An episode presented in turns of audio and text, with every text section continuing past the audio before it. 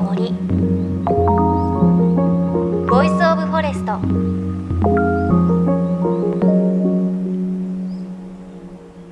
おはようございます。高橋万里恵です。先日母の日でしたよね。皆さんどんな風に過ごされました？ね昨年と同じでなかなかねお母さんに会いに行けないんだっていう方もいらっしゃるでしょうし、ね、いろいろ過ごし方あったと思うんですが、我が家も本当は毎年こう外にね、食事を食べに行ったりするんですが、もちろん今年はできなかったので、家で手巻き寿司パーティーをしました。で、これがすごくね、好評で、何が好評かっていうと、あの、私、東京 FM でハンドインハンドという番組を担当しているんですが、そこで出会った東北の海苔漁師さんの海苔が大好評でした。宮城県の七ヶ浜というところの海苔漁師さんなんですが、まあ、すごくざっくり言うとその海苔の養殖の方法が独特であのなんとなく想像するとこう海苔をね養殖している網があってあそこに大きい歯ブラシみたいなのでブラッシングをかけるんですって。でそうするとまあ海苔にストレスが加わってギュッと美味しくなる味が濃くなるということでもう本当に私も取材でね、食べさせていただいた時にうわこんなに磯の香りがして甘みのあるおのり食べたことないなって思ってでそのおのりを使ってあとは東北のお魚もあの買ってきて手巻き寿司パーティーしたんですが一番ね奮発した大トロすごく美味しかったんですがあのもう家族みんな「いや海苔がうまいね」って言って高いの大トロなんだけどなと思いながらでも何食べても「いや海苔が美味しい」ってね言っていてでもそれほどこのあの七ヶ浜の海苔はすごく美味しいのでおすすめです。星海苔店というお店で星は漢字の星で海苔はあのひらがななんですがこれネットからも注文できて焼き海苔です。星海苔店の焼き海苔ぜひぜひ食べてみてください。とっても美味しい。おうち時間がねまた優雅な時間になるかなというふうに思います。さあ JFN38 曲を結んでお送りします。命の森 Voice of Forest。今週も先週に引き続きアウトドアプランナーで焚き火マイスターとしても知られる猪野正哉さんの活動拠点焚き火ビレッジ井野からのレポートです。焚き火を手軽に楽しむためできるだけハードルを下げたやり方を教えてくれる井野さん。先週は焚き火の準備薪割りのね様子をお伝えしましたが今日はいよいよ焚き付け火をつけるシーンとなります。で実はここにも井野さん流の焚き火哲学がいろいろありました。JFN38 曲をネットしてお送りします。命の森 Voice of Forest。今日も最後までお付き合いください。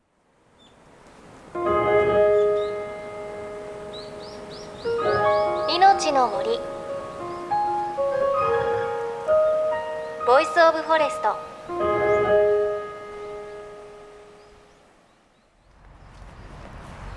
すごい。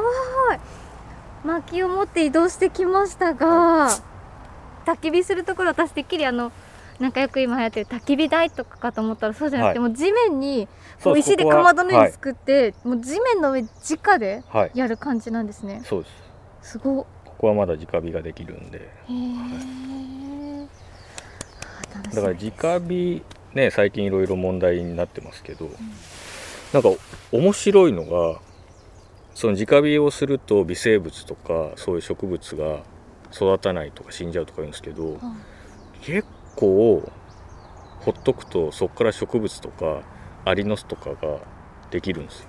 だからこれもそうなんですけど。あこれアリの巣ですか？アリの巣です。あ本当だ。直火のとこにアリの巣できてる。だから結構まだちゃんとデータ化されてないんですよね。なんで直火が悪いのかって、千葉県千葉市にある焚き火ビレッジ伊野からのレポート先週の続きです、ね、直火に関するお話がありましたがあくまで今回取材した場所は焚き火マイスター井野正也さんが管理運営する私有地です。皆さんが焚き火をするキャンプ場などはルールがありますのでそのねルールに従って楽しむようにしてください。というわけで伊野さんの教えで巻き割りをした私高橋。次はいよいよ火をつけてその薪をくべるということになるんですが伊野さんの焚き火の考え方は焚き火を楽しむためのハードルを下げる。私の苦手な火起こしもえそれでいいんだというね感じでした。何から火起こしまではやったんですよね。火起こしはあのメタルマッチをはい。わらみたいなのにやるのを何回もやってるんですけど何回もつかないんです。なので火起こしって私すっごいトラウマで「はあ」っつって「先生はあ」っつって。焚き火を楽しみたいので、はい、楽な方楽なって言い方変ですね。そのそこに苦労をかけないやり方も知らないので、はい、知りたいです。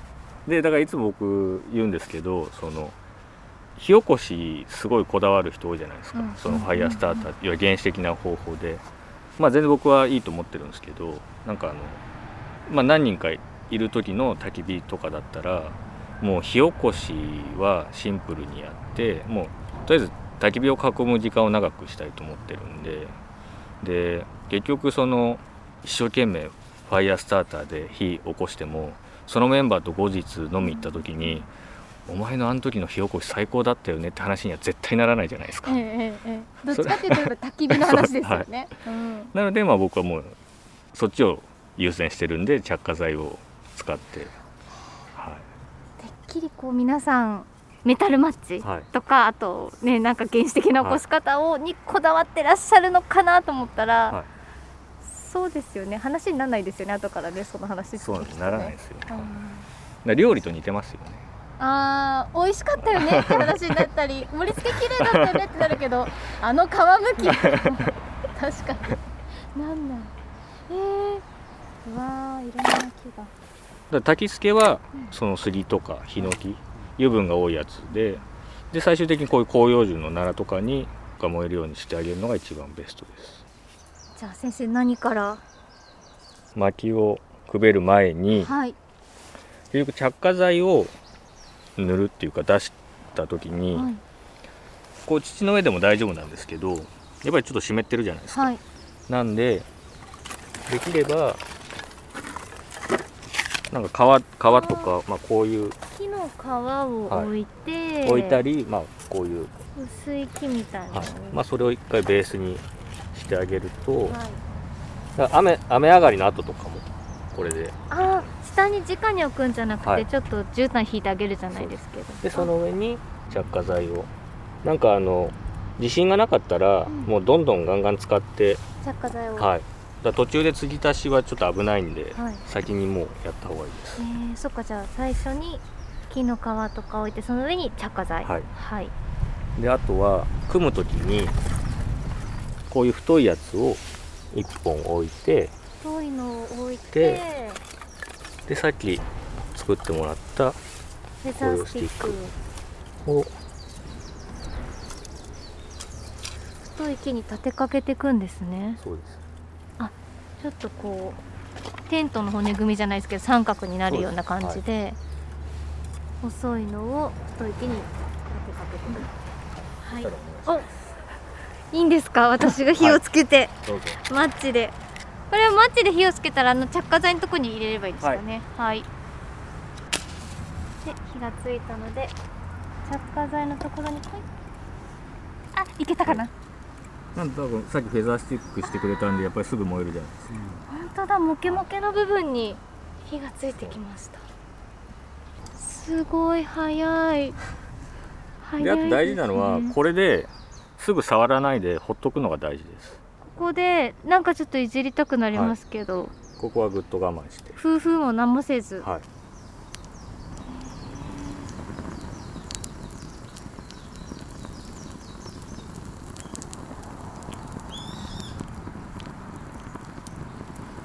すごい。あっという間に火が。そしたらまたちょっと入れてあげて。ちょっとこれ同じぐらいの太さまあその上に。はい、はい、で結局あの夫婦はいらないんですよ。ちゃんと組んどけば、ね、はい。なんか一瞬消えちゃうのかなって。そこを我慢するとちゃんとあのはい。あの今発売されてる焚き火アイテムは優秀なんでもう何もしなくても。もう着火剤に任しとければ。着火剤って優秀ですね。優秀です。めっちゃ優秀です。めっちゃいいやつですね。えすごい今これは焚き火の「ジョ」って感じですか？まあジョっていうかもうこんだけついてれば、まあ、これだけでも楽しいですけどね。楽しいです。これ普通に上に置いていいんですか？おいではい。ちょっと太くなった木を上に置きます、もうちょっとぐっと中に。はい。楽しい。楽しい。なんか今私多分髪が燃えても気にならないかもしれない。気にしてくださいそっかそっかうわすごい。でもうこれで完成ですねはい概念が。概念っていうかそんなやってないですけどあのもう涙を出しそうになってはい。ありがたやってやってた。あの感じとは違う。なんかすごく焚き火になってからが楽しめるんだっていう。そうです。だから焚き火になってゆっくりすることが焚き火なんで。すごいこのやり方を知るとちょっと焚き火のハードルが下がるというかそうですね。自分でもできるかもなーって思いますね、だからもともとハードルは低いものだと思ってるんで焚き火は。でもなんか自然に自然とハードルが高いポジションに焚き火がね行っちゃってたんで。なんかまあそれをまあ僕は下げられればなと思いながら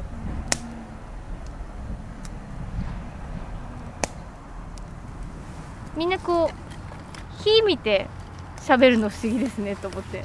あなんかみんな今スタッフもそうだけど多分全員今火を見てる気がする。でも人の目を見て喋るのって結構難しいじゃないですか。はいはい。でも焚き火の前焚き火があることによってそれを見てて相手の顔見なくても失礼に当たらないじゃないですか。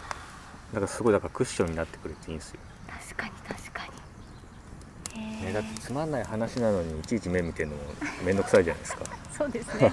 そうですね。聞く方もね そうですね。だ本当に大事な時だけ相手の目を見ればいいのかなと。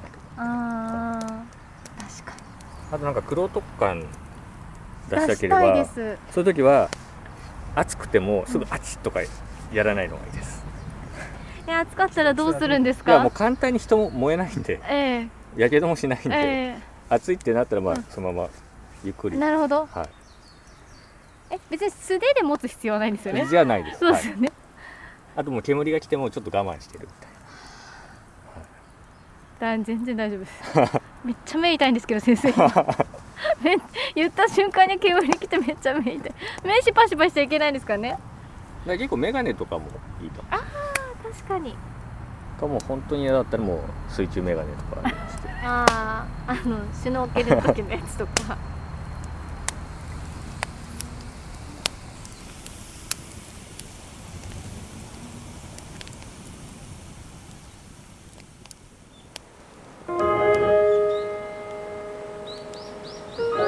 命の森。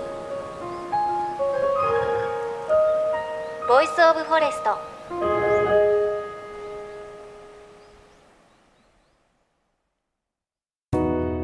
JFN38 局では東日本大震災で被災した沿岸部や全国の震災による津波被害が予測される地域に津波から命を守る森の防潮堤を作る鎮守の森のプロジェクトを支援する募金を受け付けています。この命を守る森づくりに取り組んでいる AIG 損保は中小企業のリスクにフォーカスした損害保険のラインナップビジネスガードを法人会納税協会会員の皆様に提供しています。AIG 損保ではビジネスガード新規契約1件につき1本のどんぐりの苗木を植樹する命を守る森づくりを通じ被災地の復興全国の防災減災に取り組んでいます。命の森 Voice of Forest アウトドアプランナーで焚き火マイスターとしても知られる猪野正哉さんのアウトドアスペース焚き火ビレッジ井野からのリポートをお届けしました。いや猪野さんもはや私も途中から先生って 呼んでたんですが井野先生に聞いてこの番組で何度もやってきたその火をつける着火という作業これにめちゃくちゃトラウマがあったんですがこのトラウマがねだいぶ払拭されました。あのいろんなやり方があっていいと思うんですが井野先生のやり方だと着火剤を使うのですぐね火がつきます。ただあのちょっとねお話にもフェザースティックっていう言葉が出てきたんですがただ着火剤でつけただけではなくてあのフェザースティックって言ってこう細い木をナイフでささくれみたいなのをこう削いで作ってまあ、まるでこう鳥の羽みたいにねこうたくさんささくれを作って一番最初にこう火が燃えやすくなるようなそういうものはねちゃんとナイフを使って先生に教えてもらいながら5本ぐらいかな作ってそれで火をつけました。あとはあのおっしゃってたのはポイントとしては例えば薪がね湿ってることもあるのでなるべく細くね、細い薪を作っておくことは重要ということをおっしゃっていました。いやー本当に焚き火ね。